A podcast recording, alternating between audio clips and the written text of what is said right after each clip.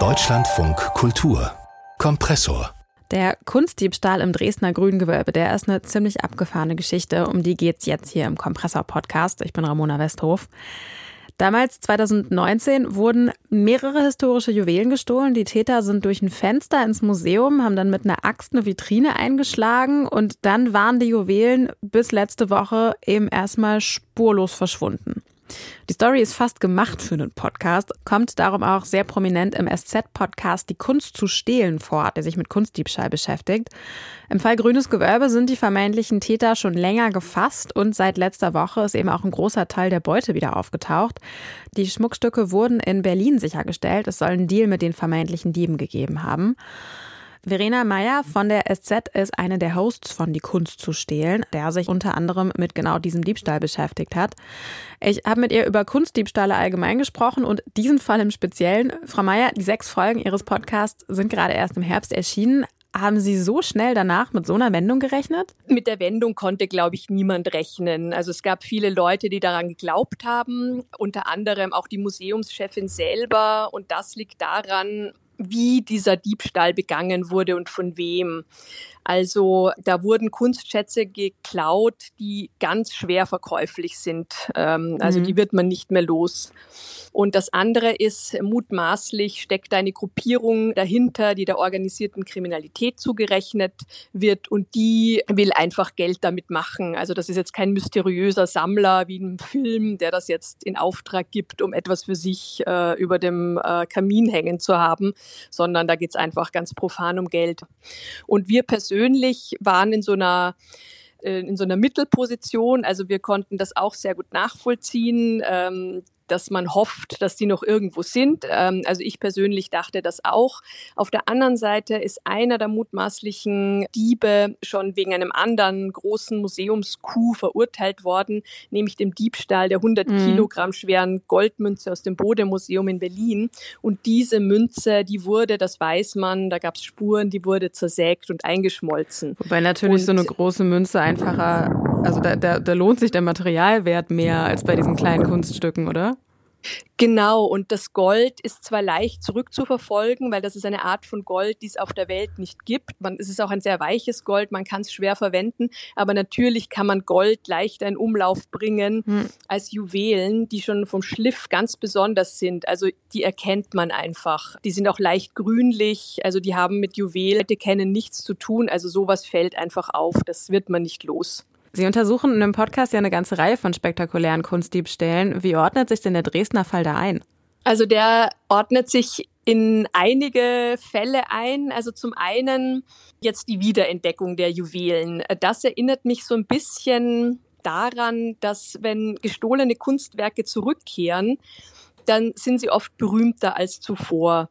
Also Kunst ist nicht nur für Verbrecher interessant, sondern die Kunst wird auch durch ein Verbrechen interessant. Also das haben wir in unserem Podcast so ein bisschen nachgezeichnet. Und da gibt es ein ganz berühmtes Beispiel, das ist ähm, der Diebstahl der Mona Lisa 1911. Mhm. Die Mona Lisa hing damals im Louvre und war ein sehr unbekanntes oder relativ unbekanntes Kunstwerk, halt eins von vielen hing dort. Und dann hat eines Tages ein Handwerker die da runtergenommen und bei sich zu Hause versteckt. Und kaum war die verschwunden, gab es einen richtigen Hype um diese Leerstelle im Museum. Da sind die Leute hingepilgert, haben Blumen niedergelegt, mhm. Texte drüber geschrieben. Franz Kafka war auch dort. Und dann kam das wieder zurück, das Kunstwerk. Also dieser Handwerker wurde irgendwann überführt und gab die Mona Lisa auch zurück. Und danach war das quasi schlagartig eine Kunstikone. Und, und das war der Beginn, dass die Mona Lisa zum berühmtesten Gemälde der Welt wurde. Und ich denke, das wieder die Juwelen aus Dresden werden jetzt nicht die berühmtesten Juwelen der Welt werden, aber ich glaube, das Interesse daran und äh, auch die Verbindung, die man empfindet zu diesen Kunstwerken, zu diesen Kunstschätzen, die wird auf jeden Fall steigen und man hört das ja auch schon in Dresden, dass die Leute sich jetzt freuen, die wieder ansehen zu können, wenn sie denn restauriert sind und das Interesse ist einfach sehr gestiegen. Und das Zweite, woran ich denken musste, war, dass in vielen Kunstdiebstählen auch eine gewisse Ebene von Verhandlungen mit den unterschiedlichsten Figuren, sage ich es mal. Perfekt, gibt. das wäre meine nächste Frage gewesen. da haben Sie auch in der, in der dritten Folge Verhandlungen mit der Unterwelt zeichnet Sie so eine Geschichte nach, ne, wo da verhandelt wurde. Das ist tatsächlich nicht so ungewöhnlich? Genau, das ist äh, überhaupt nicht ungewöhnlich. Es ist würde ich mal sagen, sogar die Regel, dass Kunstmuseen und Institutionen alles versuchen, um ihre gestohlenen Werke wiederzubekommen. Es gibt kaum einen Fall, wo da nicht äh, versucht wird, wirklich alle Kanäle sich offen zu halten, meistens oder wirklich in der Regel in Absprache auch mit den Behörden, um zu erfahren, wo diese Kunstschätze sind. Und ähm, es gibt einen sehr berühmten Fall, der spielt auch in Deutschland. Das war Mitte der 90er Jahre, wurden aus der Frankfurter Kunsthalle Schirn zwei Turner-Gemälde aus der Tate Gallery in London geraubt, die ähm, die Tate Gallery ausgeliehen hatte. Mhm. Und die waren versichert. Äh, das äh, wussten die äh, Räuber möglicherweise auch. Ähm, und dann begann Folgendes, dass nämlich die ähm, Museumsverantwortlichen wollten diese Bilder unbedingt zurück und haben wirklich fast alles unternommen. Also ich habe auch mit dem damaligen Programmdirektor gesprochen und der hat gesagt, er ist wirklich jedem Hinweis nachgegangen, wenn irgendjemand angerufen hat und gesagt, ich habe die Bilder, bringen Sie bitte einen Koffer Geld dort und dorthin. Dann, äh, also hat er jetzt nicht einen Geldkoffer hingebracht, aber ist dem zumindest nachgegangen. Und dann gab es nach Jahren, also das ging wirklich ewig hin und her, gab es dann einen Anwalt aus Frankfurt, der Kontakte hatte äh, über seine Mandanten in, ins Frankfurter Milieu, äh, drücke ich es mal aus, und äh, da Hinweise bekam, wo die Bilder sein könnten. Also bei irgendwelchen Unterweltgrößen, man weiß es natürlich nicht, er hat darüber nie gesprochen. Und äh, über diesen Anwalt äh, gelang es dann, Kontakt aufzunehmen ähm, mit den äh, Leuten, die die äh, Bilder in ihrem Besitz hatten.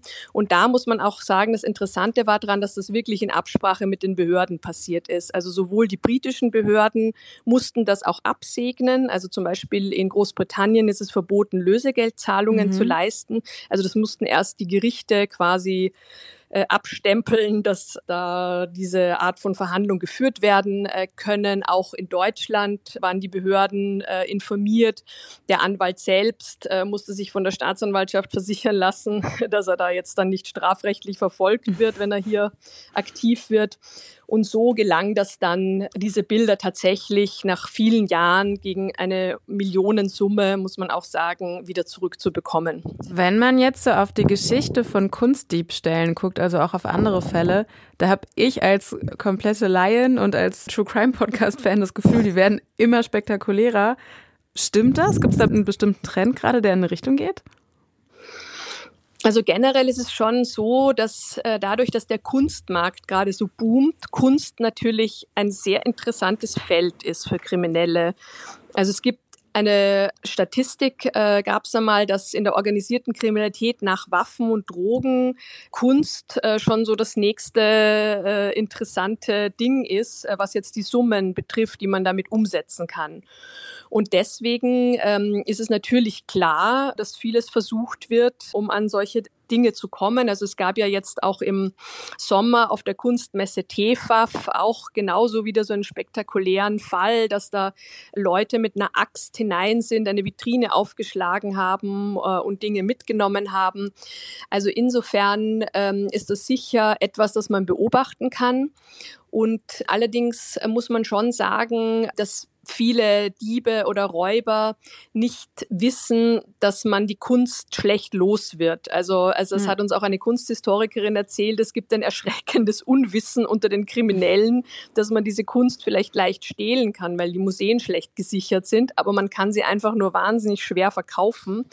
Und das sollte äh, gewissermaßen äh, bekannter sein. Also sie vergleicht das mit dem ähm, Delikt des Bankraubs. Also als quasi bekannt wurde vor einigen Jahrzehnten, dass in den Banken nichts mehr zu holen ist, dass da kein Bargeld liegt, ging die Zahl dieser Delikte auch stark mhm. zurück. Mhm. Und äh, sie plädiert dafür, dass das bei Kunst irgendwie auch ein bisschen verbreitet wird, äh, dass das eigentlich nichts bringt. Man wird sie nur sehr schwer los. Verena Meyer, eine von zwei Hosts des SZ-Podcasts Die Kunst zu stehlen, der sich mit Kunstdiebstählen beschäftigt. Die erste Folge ist frei zugänglich. Die restlichen fünf gibt's über SZ.